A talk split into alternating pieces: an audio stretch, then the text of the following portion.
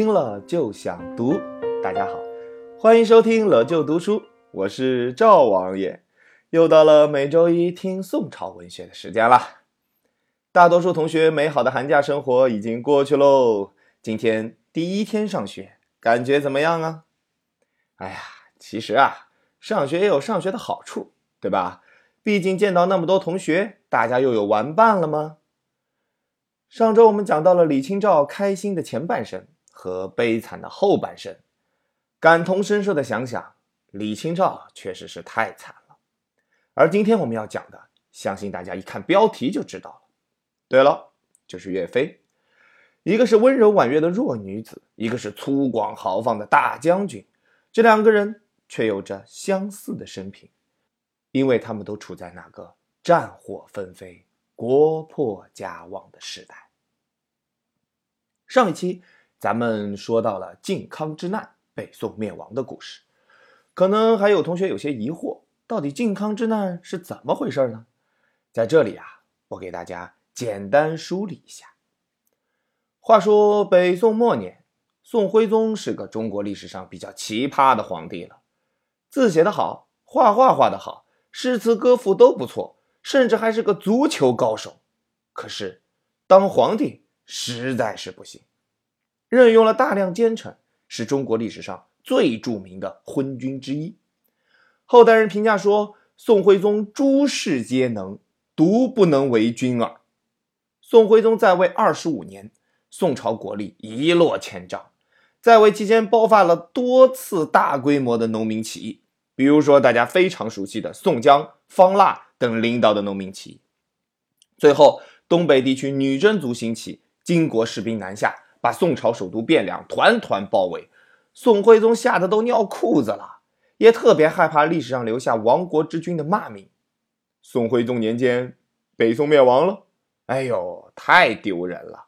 于是，在这关键时期，宋徽宗把皇位传给了他儿子宋钦宗。哦，我不干了。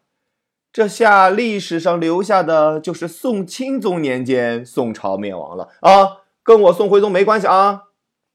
呵呵，这个亡国之君的骂名啊，他肯定是逃不过的。总之，最终金军南下，攻破汴梁，宋徽宗、宋钦宗都被抓走了。不仅如此，宋徽宗的子子孙孙、王公大臣、宫女、厨师都被抓走了。浩浩荡荡一行抓走了六千多人，甚至还有的历史学家估计啊，被抓走了上万人。这件事情就是靖康之难，北宋灭亡了，大片国土被金国人占领了。可是，在这儿有一位啊，运气实在太好了。金国士兵灭宋之时，几乎所有皇子皇孙都被抓走了，可是有一个漏网之鱼。他被皇上安排在外地出差，做河北兵马大元帅，那是宋徽宗的第九个儿子，康王赵构。哇，这简直就是踩了天大的狗屎运啊！宋徽宗有十八个儿子，十七个都被抓走了，还剩他一个。于是乎，赵构跑得飞快呀，跑到以长江以南，先来到南京，然后又跑到杭州。最终再次建立宋朝，历史上称南宋。哎呀，赵构确实是个厉害人物，要是放在现在，绝对是马拉松冠军啊，跑得太快了。咱们今天的主人公岳飞，就生活在这样战火纷飞之中，请听：精忠报国，万人敌。岳飞出生在一个普通农民家庭。传说他出生那天啊，有一个大鸟唱着歌从他们家房顶上飞过，哎，绝对是吉祥之兆。于是他的父母给他取名叫飞，字鹏举，语出《庄子·逍遥游》：“北冥有鱼，其名为鲲。鲲之大，不知其几千里也。化而为鸟，其名为鹏。鹏之背。”不知其几千里也，怒而飞，其翼若垂天之云。岳飞没有辜负他爸妈给起的这个名字呀，不仅体格魁梧，而且天生神力，没成年就可以拉开超过三百斤的弓。乖乖，这太吓人了！三百多斤，两个我这么重啊！大家想象一下，把两个赵王爷举起来的感觉，哇，想想也是太可怕了。由于这先天条件实在太好了，当时宋朝最著名的武学家周同决定收岳飞为徒。这可不得了啊！这个周同人送外号“陕西大侠铁臂膀”。特别厉害，举几个例子，大家估计要吓坏了。梁山排行老二，玉麒麟卢俊义是周同的弟子。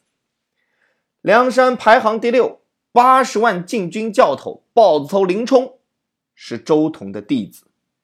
岳飞是这些厉害人物的师弟。看来这名师出高徒，确实不假。岳飞十九岁参军。刚参军就成了敢战士队长，这个敢战士队长啊，就是我们常说的敢死队队长啊。当时贼寇陶俊、贾敬作乱，敢死队队长岳飞表现突出，带领一百个骑兵，用伏兵之计把两人活捉了回来。初出茅庐就表现非凡。四年后，金国大军南下，攻打南宋。岳飞的母亲在儿子背后刺下了“尽忠报国”四个大字，鼓励他抵抗金军，保家卫国。一晃眼，岳飞三十多岁了，在战场上屡立战功，收复了大片被金国人占领的土地。而他打过最了不起的战争，是在一一四零年。那年，金国大举南下攻宋。宋高宗大惊失色，不得不下令各军分别抵抗。岳飞三次出击，相继收复了许多失地。这下，金军统帅完颜兀竹可坐不住了，马上派出他最精锐的部队——铁浮屠拐子马。所谓铁浮屠，就是每个骑兵每匹战马都披上厚厚的铠甲，三匹马连在一起，所有人排成方阵向前冲。仿佛一堵移动的城墙。这相当于什么？大家知道吗？这相当于现代战争中的坦克和装甲车呀！古代战争没见过这样厉害的装备，金军所到之处基本踏为平地。拐子马指的是铁浮屠周围包抄的轻骑兵，轻骑兵既带大刀又带弓箭，近程大刀砍，远程弓箭射，移动速度超级快。两种部队一配合，简直就是天下无敌呀！当然，这难不倒我们的战神岳飞。岳飞专门训练了一支步兵队伍，手持大斧，上砍敌将，下砍马腿，从午后一直打到黑夜。金国士兵一个个人仰马翻，四处逃窜。没想到逃跑的时候还发生了踩踏事件，好多金军活生生的被自己的同伴和自家的马匹踩死了。哎呀，完颜兀竹眼睁睁的看着自己最精锐的部队顷刻间灰飞烟灭，不禁大哭：“救命啊！”这场仗打得酣畅淋漓，实在是太爽了。岳飞那时候正意气风发呢，准备乘胜追击，直捣黄龙府，收复失地，迎回二圣。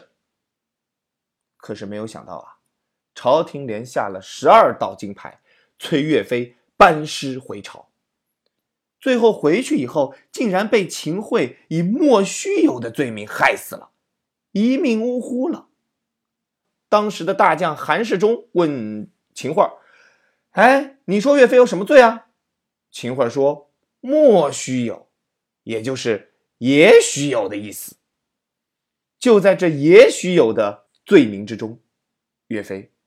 死了，正是灭金的大好时机，怎么就让岳飞回家了？为什么呀？回家就回家吧，为什么把岳飞杀了呀？哎，哎，这里的原因啊，太多了，我给大家一一例举一下。有人说，这件事儿的主谋是秦桧。因为秦桧发现岳飞地位越来越高，都赶上自己了，心里很不爽，于是乎天天在皇上面前打小报告，想尽一切办法要把岳飞害死。结果这一代功臣却被这奸臣小人给害死了。哎呀，想想就非常生气，难怪当事人非常痛恨秦桧，把面团捏成秦桧的样子，再放在油锅里狠狠的炸一炸，然后解气的把面团给吃了。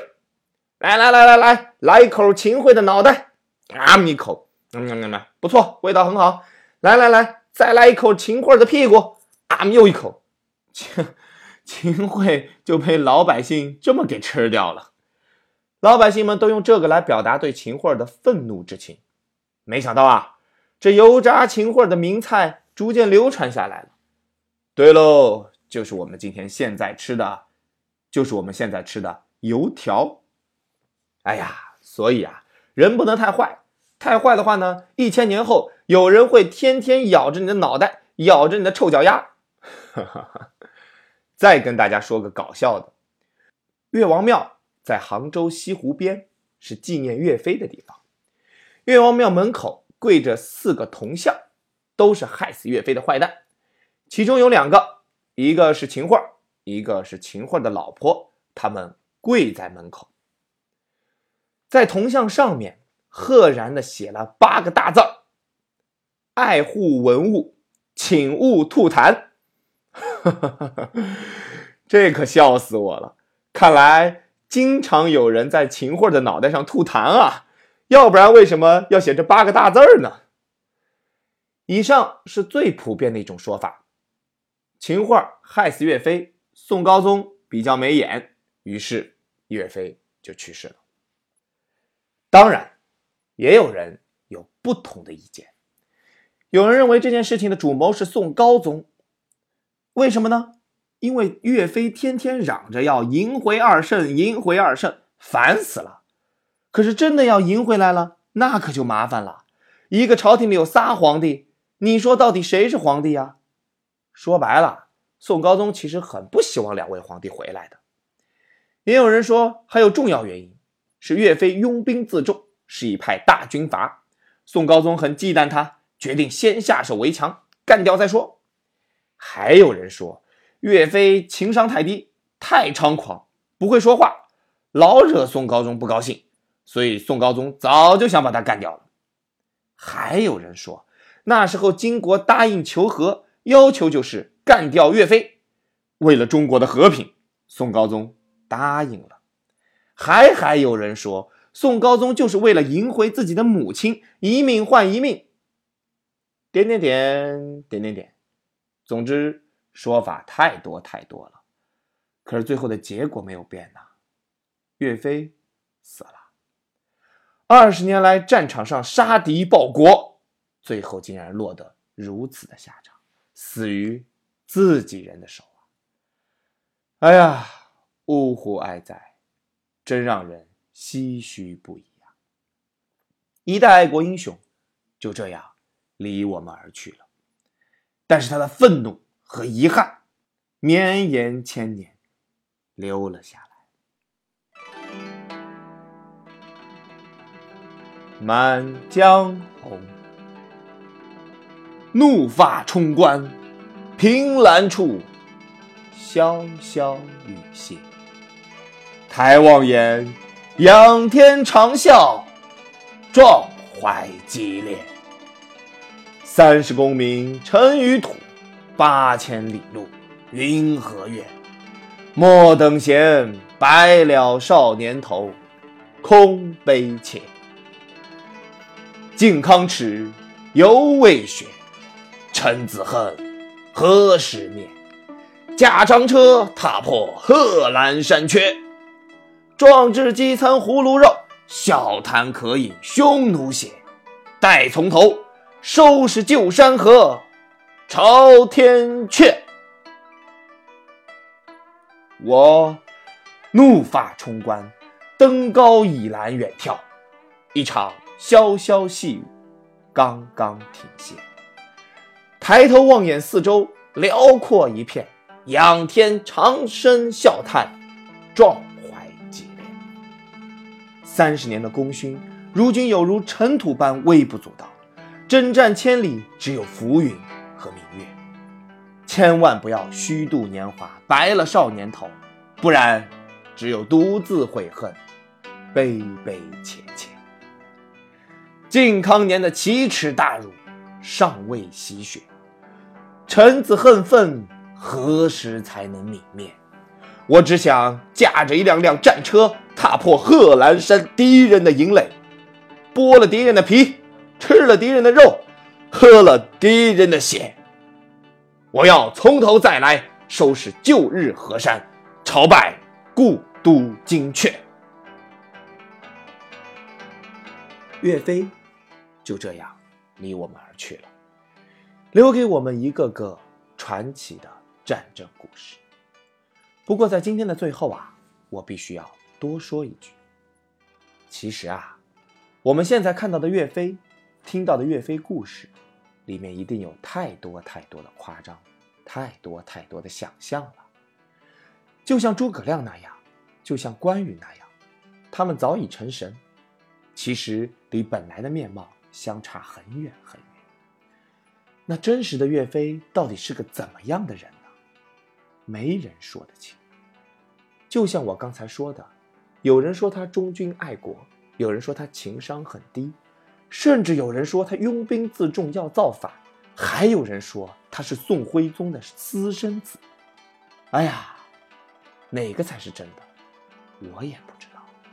我们姑且留下美好的幻想，来纪念这位伟大的英雄吧。今天的精忠报国万人敌就到这里了，感谢大家收听乐就读书。如果你喜欢我们的节目，请分享给更多的朋友，让他们听到。请关注本文公众号，更多干货课、真题资料等内容，请扫下方二维码。下个周一，我们不见不散。